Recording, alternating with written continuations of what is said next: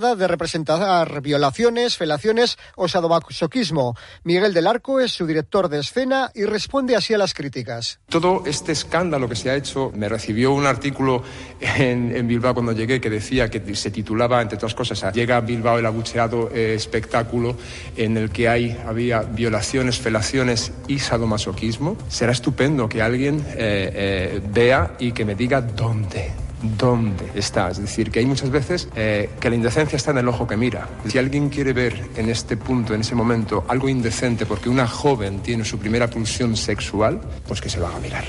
Nos despedimos, Agur. Radio Estadio Euskadi, Roberto Bascoy. Chaldeón, ¿qué tal? Saludos y muy buenas tardes. 14 horas 40 minutos, 18, 19, 20 segundos de este miércoles 14 de febrero, San Valentín. Aquí comenzamos Radio Estadio Euskadi. Nos vamos a ir a la ciudad del amor, a París, para conocer el estado de ánimo de los seguidores realistas antes del partido de esta noche entre el Paris Saint-Germain y la Real Sociedad en la ida de los octavos de final de la Champions League. Además, repasaremos la actualidad del Athletic, del Alavés con protagonismo para el delantero Joaquín Panicelli de nuestros equipos de segunda división. Mucha pelota en juego, muchas cosas todavía en la última jornada. Tenemos baloncesto o ciclismo, suspendida la primera etapa de la vuelta a Andalucía. Pero hoy París marca el camino. Aquí comenzamos con el mejor sonido que pilota Sonia Pérez en la nave técnica. Esto es Radio Estadio Euskadi.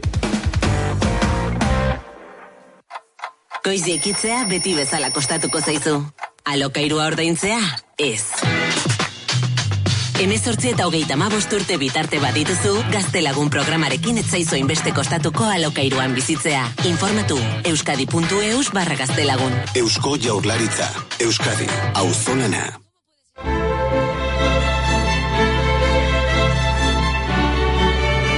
...14-41-34, qué bonita es la sintonía de la Champions y qué bonita es sobre todo si tu equipo gana. Eso pensarán los seguidores de la Real eh, Sociedad, que muchos de ellos ya están por las calles de París y que esta noche van a animar a su equipo en el Parque de los Príncipes, en este encuentro de ida de los octavos de final de la Champions League. Saludo al equipo de enviados especiales. Hola Íñigo Taberna, Rachaldeón. Hola, ¿qué tal? Arrachaldeón Robert. Caixo Gorka, Rachaldeón. Caixo, León, Robert, ¿qué tal? Bueno, Gorka, empiezo contigo. Cuéntame un poquito, ¿qué ambiente hay por las calles de París? ¿Se ven los seguidores churiurdines por ahí? Hombre, a los monumentos como la Torre Eiffel ya aparecían camisetas chiurdines, banderas, aunque la Real había aconsejado a sus seguidores tampoco de mostrar demasiados distintivos. Esta mañana ya han tenido que acercarse al, a uno de los hoteles que está ocupando la, Real Sociedad, recoger las entradas eh, nominales para el partido de, esta noche en el Parque de, los Príncipes y el peregrinar de esos 2.000 aficionados que hoy van a apoyar a los chiurdines desde las gradas del Parque de los Príncipes en esa ida de octavos de final de la Champions. Se ha dejado ver a lo largo del día. Muchos de ellos ya llegaban en la noche de ayer, otros muchos, la gran mayoría a lo largo de la mañana de, hoy, algunos por carretera, los menos por eh, avión y muchos, muchos de ellos en tren de alta velocidad, bien saliendo desde Endaya, bien saliendo desde Burdeos, ya sabes que son localidades cercanas a, Donosti y bueno, pues eh, no cuesta nada acercarse en coche y luego coger el tren de alta velocidad y enseguida te plantas en, en París para lo que es una cita histórica para esta Real Sociedad en ese partido de ida de los octavos de final de la Champions. Íñigo, cuéntanos la última hora deportiva, imagino que todas las miradas puestas en el capitán, ¿no?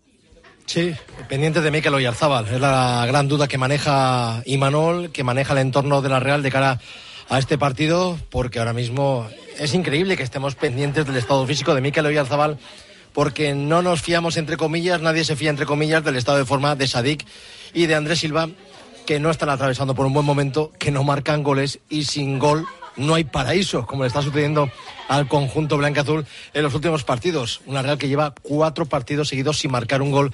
Por eso es tan importante la presencia de Micro y Arzabal, no solo en lo futbolístico, también en lo que supone por el peso que tiene en el conjunto blanca-azul. Ayer se agitó con el grupo en un vídeo que colgó la Real en redes sociales. No se le veía del todo católico, del todo recuperado de esa molestia, esa rodilla, pero ya dijo ayer Imanol que si Oyarzábal eh, está en condiciones de aportar lo que pueda, serán esta tarde hoy Arzabal y 10 más. Por lo demás, no hay muchas dudas.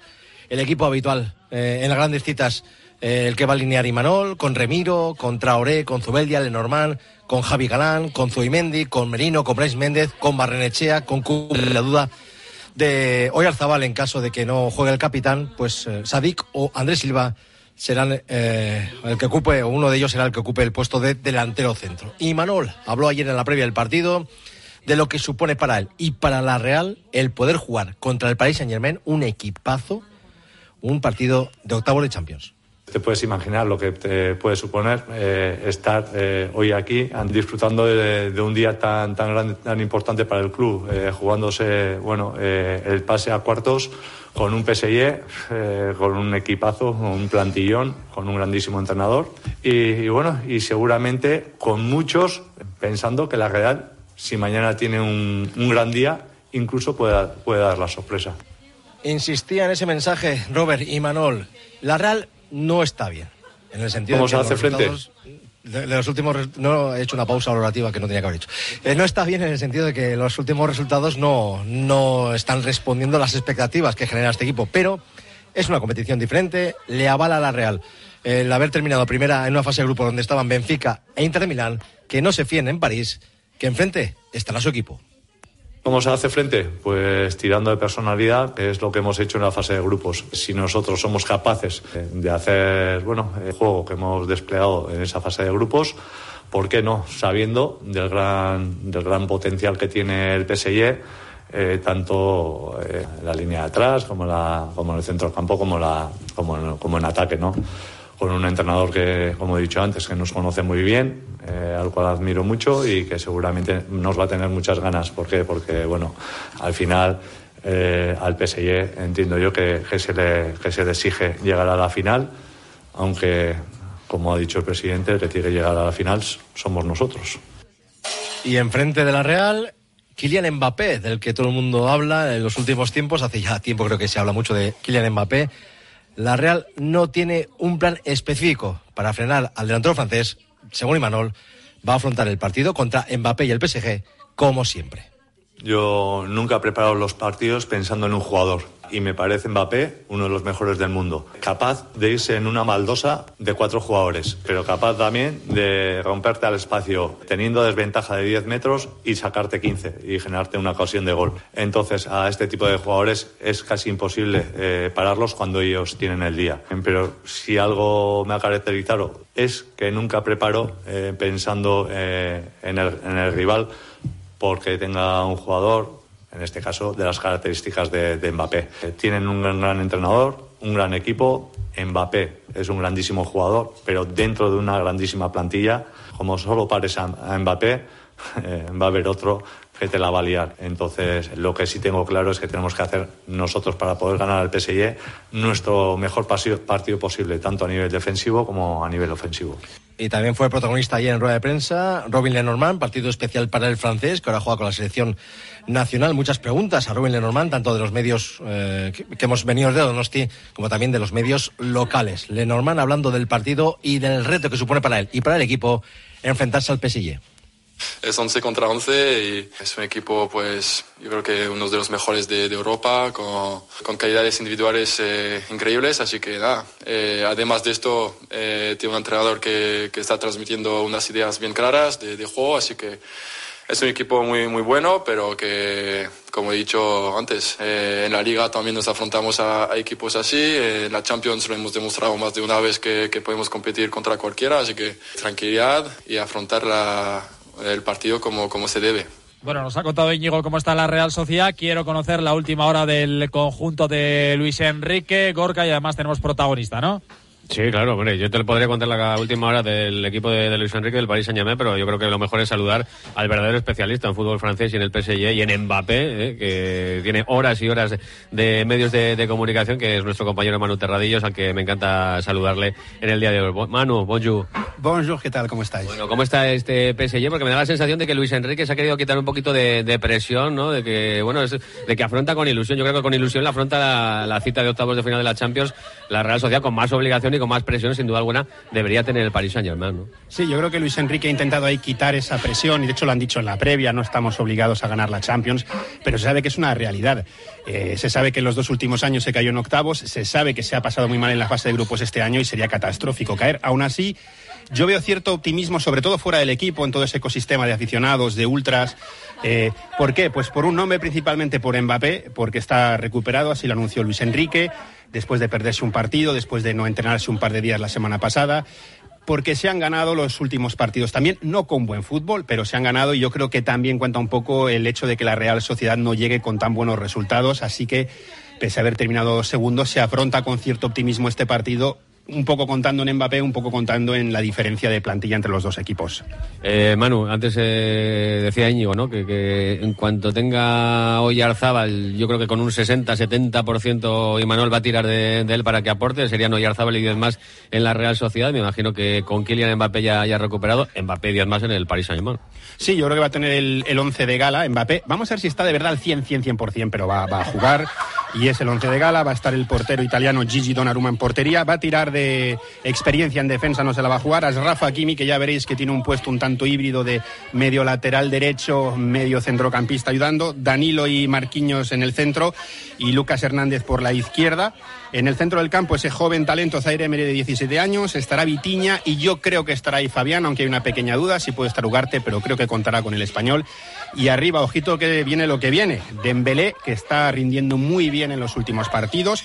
Barcola, que es un jugador que ha sorprendido, joven, llegado del Olympique de Lyon, es una auténtica flecha por la banda y ahora está jugando por el centro Kylian Mbappé, que en los últimos partidos ha dado unos pasitos para atrás, unos cuantos metros, ahora no es un 9 tan 9, tiene más metros para correr y eso le ha venido bastante, bastante bien. Así que el equipo de gala y sobre todo ese tridente, Dembélé, Barcola y Mbappé. Y ya la última, Manu, ¿con qué ambiente en el Parque de los Príncipes? De las grandes ocasiones, de las grandes citas, lleno, estará el Parque de los Príncipes en torno a 50 y pico mil espectadores, ¿no? Sí, va a, estar un, va a tener un lleno absoluto, se preparará un tifo por parte de los ultras. Sí que va a ser, llama mucho la atención porque está muy bien situado en la ciudad, aunque esté en, en el lado oeste, pero hay muchas líneas de metro, con lo cual la gente llega tarde. Entonces podemos estar 40 minutos, 30 minutos antes del partido y parece que no va a haber mucha gente, pero habrá un ambientazo además y además es un público agresivo en el sentido de que puede venir un equipo de segunda división que van a silbar a muerte, con lo cual en ese sentido se prepara una noche, ya lo han llamado así también los jugadores, el, club, los propios ultras, el colectivo ultras ha dicho que van a darlo todo, se, va a haber un ambiente espectacular, como no puede ser de, otra forma en una noche de Liga de Campeones. Merci, Manu. Merci beaucoup et un plaisir. Bueno, pues Robert, pues ya ves, todo preparado para la gran cita de, esta noche en el Parque de los Príncipes, esa ida de los octavos de final de la Champions entre el Paris Saint Germain y nuestra Real Sociedad. Os escucharemos como siempre en el Radio Estadio. Íñigo Taberna, Gorka Citores, Manu Terradillos, un eh, placer, un abrazo y bon appetit. Anchante, un abrazo. Gracias, hasta luego. Venga, pues eh, esto en cuanto a la Real Sociedad. Eh, repasamos también la última hora del Deportivo a la vez, que mira al partido el domingo a las 9 en el Benito Villamarín frente al Betis, el conjunto verde y blanco que jugará Europa League mañana contra el Dinamo de Zagreb. Los babazorros hoy Rafa Marín ya ha trabajado junto al resto de sus compañeros. Las dudas de Tenagre y Benavides, la baja de Javi López. Protagonista en sala de prensa Joaquín Panicelli ha regresado a los terrenos de juego después de esa gravísima lesión que sufrió en el partido del ascenso en el Ciudad de Valencia frente al Levante. Habla el argentino de cómo se encuentra. Con, mucha ilusión, ¿no? Fueron seis meses, casi siete, trabajando solo y volver ahora al primer equipo en primera división, eh, poder estar disfrutando de esto, eh, muy contento y con muchas ganas de salir, ¿no? Que obviamente durante esos seis meses, siete meses uno se preparó para ese momento, eh, lo estaba esperando. Eh, la verdad que Luis se portó muy bien, me dio el gusto de poder entrar contra el Barça y hacer mi debut en primera. Le agradecí por eso y, nada, obviamente intenté entrar, ayudar al equipo en lo que se podía y, y disfrutar sobre todo. El Ariete hablaba de, las, de los motivos de su lesión. Eh, yo creo que fue llegar de Argentina, venir acá, el tema de la adaptación, todo eso repercute a nivel de la vida, después lo futbolístico. Yo creo que hoy en día estoy mucho más sentado en todo sentido, entonces creo que dejando atrás esa etapa, de acá en adelante, como decía, va a ser todo mucho más, mucho más bonito. Sí, sí, en el primer golpe donde me amonestan, yo ahí ya siento el dolor, yo creo que ahí ya sea, ya, ya estaba roto sería, pero en el momento de la euforia, las ganas de jugar, yo creo que seguí jugando así, ya cuando salto en el lateral ahí sí ya sabía que era más grave, pero bueno, había que esperar hasta, hasta que termine el primer tiempo de prórroga para poder hacer el cambio. No va a tener fácil para jugar Panicelli porque delante tiene a Samo Morodion, que está que se sale, a Kike García, que lo está haciendo muy bien, y ahora también a Giuliano Simeone. Al respecto, también hablaba Panicelli. Sí, obvio. Eh, la competencia, obviamente, mientras sea sana, siempre, siempre es buena porque a uno lo empuja a mejorar. Y en este caso es muy sana con Kike, con Juli, con Samu, sobre todo, que, que, que están dando muy bien. Y, nos alegramos por eso, obviamente, mientras ayude el equipo y no, nos ayude a cumplir el objetivo que, que, que, que haga tres goles por partido. Mientras el Atlético goza hoy de jornada de descanso, volverán a cerrar la jornada 25 de Liga en Primera División el próximo lunes en San Mamés frente al Girona, pendientes de Nico Williams, Guruceta o Vivian. Nico, con una lesión muscular en el aductor derecho, se ha perdido los partidos contra el Atlético de Madrid en Copa y el Almería en, eh, Liga. Vamos a escuchar a Raúl García, 600 partidos en la máxima categoría del fútbol español, la mayoría de ellos con su actual camiseta, 283. Es el jugador en activo con más partidos en eh, primera, aunque no se conforma y quiere siempre jugar más hace 10 años también jugaba menos de lo que me gustaría, ¿no? Pero eh, entiendo, entiendo que, la, eh, las épocas son las que son, las etapas son las que son y tienes el camino de, intentar ayudar y entender cada situación o, o, dejarte llevar, ¿no? Y yo siempre he dicho que eh, si algo tengo muy claro es que nadie me va a echar en cara que me dejo llevar en ningún momento. Yo entreno y trabajo lo mismo o igual más que cuando, yo, cuando empecé aquí pero lo que me dicen los números son lo que hay todo detrás, ¿no? La gente muchas veces no, no entiende de, lo que es ser profesional, de lo que es ser, de, de, dedicarte a tu trabajo al 100% y es lo que he intentado hacer. Por delante en el ranking histórico de la liga solo quedan eh, Joaquín y Andoni Zubizarreta con 622 encuentros. Para alcanzarlos, Raúl García tendría que seguir en activo y en un equipo de primera la próxima temporada, pero el Navarro no mira a ese récord ni a los jugadores que tiene por encima. Es que yo no compito con nadie, y es así. O sea, compito conmigo mismo, que es lo que me ha hecho llegar a donde estoy. Eh, a mí, yo siempre digo, en este caso, como hablar de, dos jugadores, dos grandes jugadores, llegar a, lo que han conseguido ellos no va a hacer que yo me sienta más orgulloso de, de mi carrera. Eh, yo cada día trabajo y entreno para estar al máximo. Si, hay, si por lo que sea puedo llegar, encantado de llegar, y si no llego, te, te puedo asegurar, va a estar igual de orgulloso. En segunda, las citas para nuestros equipos serán el domingo. A las nueve el Martínez Valero, el Eibar visita al Elche. A las seis y media el Amorebieta visitará el Alcoraz para medirse al Huesca. Habla de la victoria del pasado fin de semana y de la confianza que les ha dado el guardameta del equipo vizcaíno Pablo Cuñat. Sí, bueno, llevábamos mucho tiempo sin ganar. Eh, creo que, lo, que el equipo lo necesitaba y al final sentíamos como un peso encima, por así decirlo, ¿no? de que hacíamos las cosas muy bien. Eh, el equipo está haciendo un trabajo increíble, pero, pero no se nos daba y esa necesidad de, de, ganar, pues al final el otro día se dio y, y, la verdad que fue una alegría terrible. Pequeña parada, hablamos de pelota. El envío de Burfaxes ahora es mucho más cómodo, rápido y económico con notificados.com. Con notificados.com envíe Burfaxes a través de Internet cómodamente desde su ordenador, con la máxima seguridad y validez legal, 10 años de plazo para acuse de recibo y testimonio notarial de certificación de contenido. Notificados.com. Burfax online postal y electrónico. En pelota, ayer inicio de la última jornada del Parejas en el Beotíbar, victoria de eh, Zabala y Martija, 22-16 ante Peña y Albisu. La pareja ganadora se asegura la cuarta plaza, los eh, perdedores serán quintos y tendrán que ir por el camino largo en el playoff. El sábado en el Abril de Pamplona, Artola e Imaz contra Echeverría y Zabaleta se juega en la segunda plaza y por lo tanto el acceso directo al playoff. Habla Zabaleta de que no tiene claro de que vaya a jugar. Bueno, lo primero a ver si vengo, ¿no? Pero intentaré eh, ayudar a, Pello en lo máximo posible y, bueno, a ver si, si podemos estar el sábado. Sí, al final tengo una lesión, ¿no? Eh, aquí, el último partido aquí en el Abril, pues bueno, eh, me lesioné, me hice daño y bueno, todavía estamos recuperando y, y, bueno, a ver si para el sábado podemos estar o no y, y haremos una prueba un día de estos. Y Ander ve así el encuentro. Bueno, al final un partido muy complicado y muy bonito para jugar, que creo que a principio de, de campeonato pues firmaríamos estar en esa situación, porque bueno, al final dependemos de nosotros mismos, mismos para entrar en esas semifinales tan difíciles y bueno, tenemos un partido muy complicado, lo sabemos contra una pareja que es muy fuerte, pero bueno, estamos bien y con ganas. Sí, al final pues bueno, se está viendo que el campeonato está siendo muy duro, unas parejas muy equilibradas y bueno, al final al principio del campeonato pues igual no imaginábamos estar en esta posición, pero bueno, creo que estamos haciendo un campeonato muy bueno, muy completo y bueno, llegamos bien de manos como te digo, contra una pareja muy, muy difícil, contra siempre que está Zabaleta atrás, pues es muy complicado ganarle, pero bueno, venimos con confianza y con ganas de hacerlo bien. Y el domingo en el Atano de Donosti, el Ordi Rezusta contra Lasso y Aranguren se juegan una plaza en ese playoff. El partido intrascendente será el del viernes en el Alsasua, en, entre Ezcurria y Tolosa contra Jaque y Mariez Currena, que ya son matemáticamente primeros.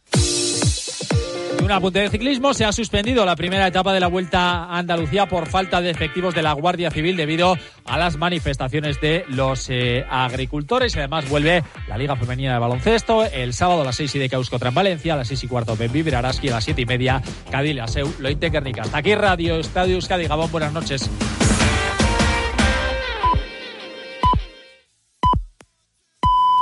Son las 3 de la tarde y las 2 en Canarias.